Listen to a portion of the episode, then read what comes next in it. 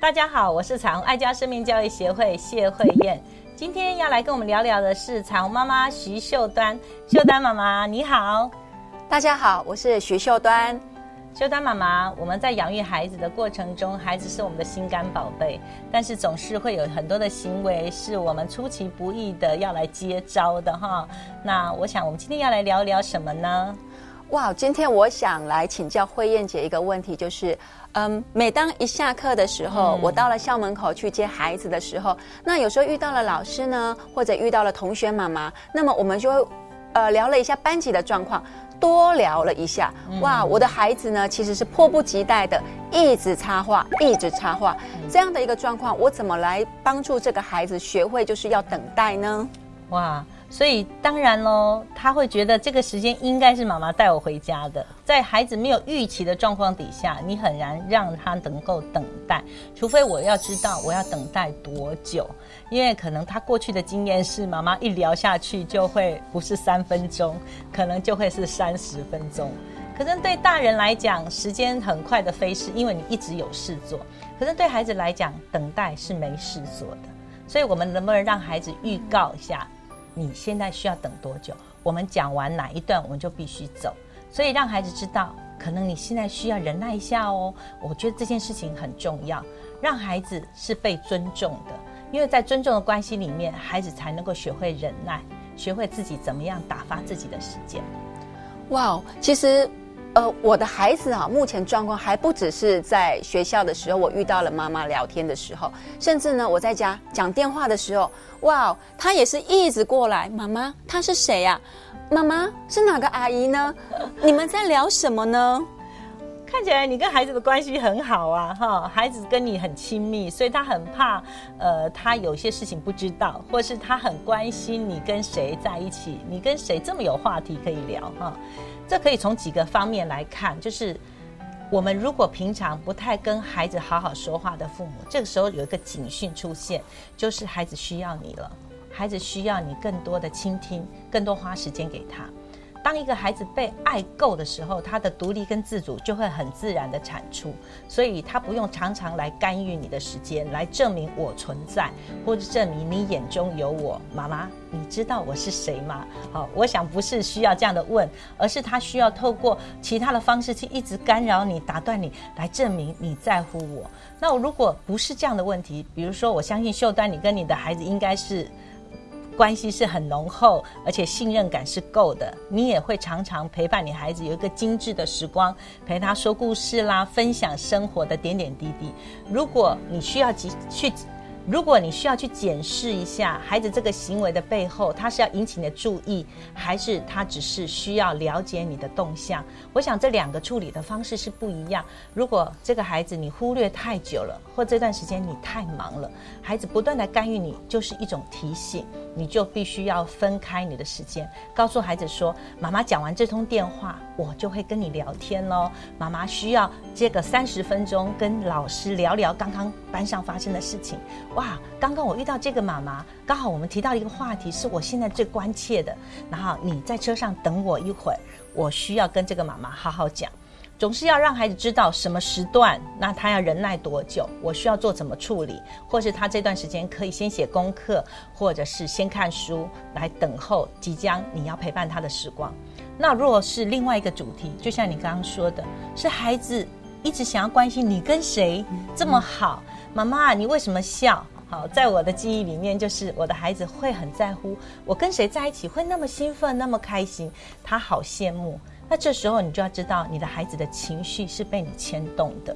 是，另外啊，我这个部分我倒可以了解，说孩子好像很好奇我的事情，嗯，然后他很想知道我的朋友是哪一些，而且我去哪里的，他都很好奇。嗯，可是啊，慧燕姐。我们职业妇女实在是时间有限呐。当我跟你解释完，哇，我可以做好多事啊。那我该怎么样更快的让孩子能够认识我的生活，或者还有没有其他的方法呢？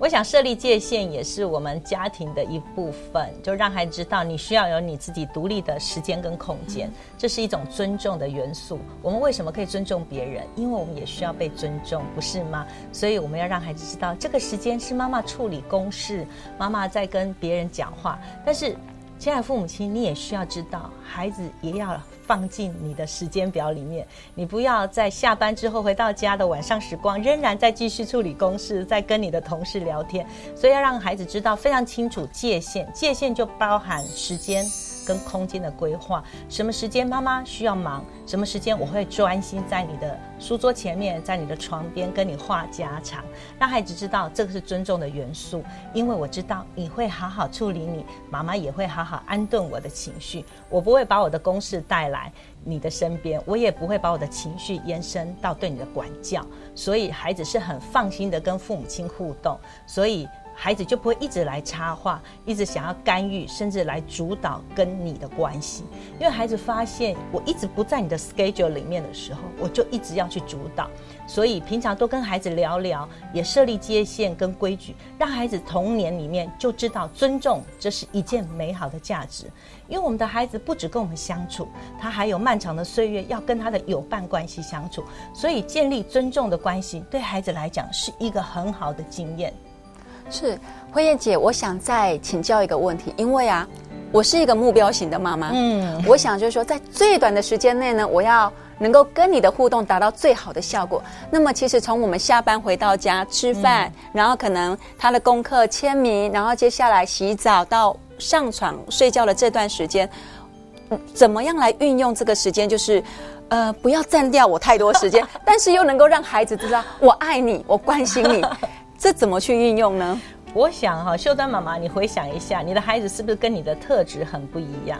他是不是一个比较情感、人际导向的孩子？所以你们常常在这样的事情上是一个很难相容的。就像刚秀丹妈妈说的，他是一个目标导向，属于很清楚划分他的节奏，他需要执行到什么目标，所以最快时间达到目标是最有效率。可是如果你刚好生到了孩子，刚好性格跟你是互补。他是属于人格比较喜欢跟你黏在一起，喜欢跟你讲有的没有的。他不会跟你讲他的功课啊，他现在需要什么帮忙，他可能会跟你讲他的同学啊，他现在发生的小小事情。你会觉得这件事情。好像不太值得花那么多时间聊的时候，你就要看准了，你的孩子是人际导向、情感澎湃的孩子，你一定要花时间满足他这个部分，你就可以解决后续的有效能的部分。因为当一个情绪比较澎湃的孩子，任何一个风吹草动对他来讲都是一件大事，你就必须去回应他，满足他情绪的感受，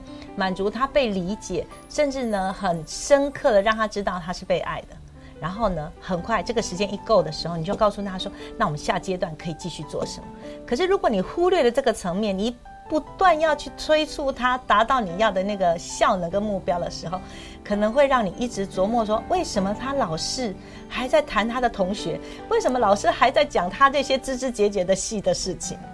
哎，你看，我们真的每一个孩子都这么独特，我们自己也很独特，所以你需要读懂孩子的需要，你的效能才会真正达到你要的目标哦。哇，这要当个全能的妈妈，我真的觉得有点难呢。那我想再问，其实我一直哈很想邀请爸爸。来参与这个部分，那爸爸更是目标型了，他比我还目标型。可是呢，我觉得就是家庭的这个互动的和谐，如果有爸爸的参与，我可能可以轻省一些。再来就是让孩子能够再学习一些爸爸的形象。那么有没有什么样的好方法，就是把爸爸骗过来，好好的跟孩子聊聊天呢？呃，我想以男女出分哈，多数是这样，当然也有爸爸是比较重情感的，比较不是目标导向，但是多数男性也是目标非常明确，你就必须让爸爸觉得这件事情跟他有关。比如说孩子遇到了学习的需要，比如说孩子现在需要知道一个更伟大的事情，比如说国家政策啦，好，或是比较呃环境的议题啦，或是属于经济的问题，哇，这时候爸爸就会很。觉得很有使命感的，要来跟孩子分享，所以爸爸的位置一定要保留给他可以发展、可以发挥的，不能让他来跟孩子聊天。爸爸是不知道怎么跟孩子聊天的，所以要邀请爸爸参与教养的关系。比如说，当孩子一直不断插话的时候，一定是他没有事做，一定他。更在乎的是你，所以你一定要邀请爸爸说：“爸爸，我觉得啊某某某哈，我的老大老二啦哈，他最近学习上面有一个需要，需要你帮忙哎，你可不可以跟他分享一下，你当年读书的时候遇到这个困难的时候，你是怎么克服的？或者是爸爸最近新闻都在谈谈什，那你可不可以跟孩子说明一下你怎么看待这个问题？哇，爸爸一定会非常的得意发表他的论述。我觉得孩子会发现，原来跟爸爸沟通是另外一种方式。”跟妈妈的分享是另外一种方式，让孩子体会到尊重不同特质，也尊重不同的方式沟通，是一者人生多么丰富的经验。邀请所有的父母，让我们看重孩子的生命力，让每一个家庭婚姻更亲爱，儿童生命更精彩。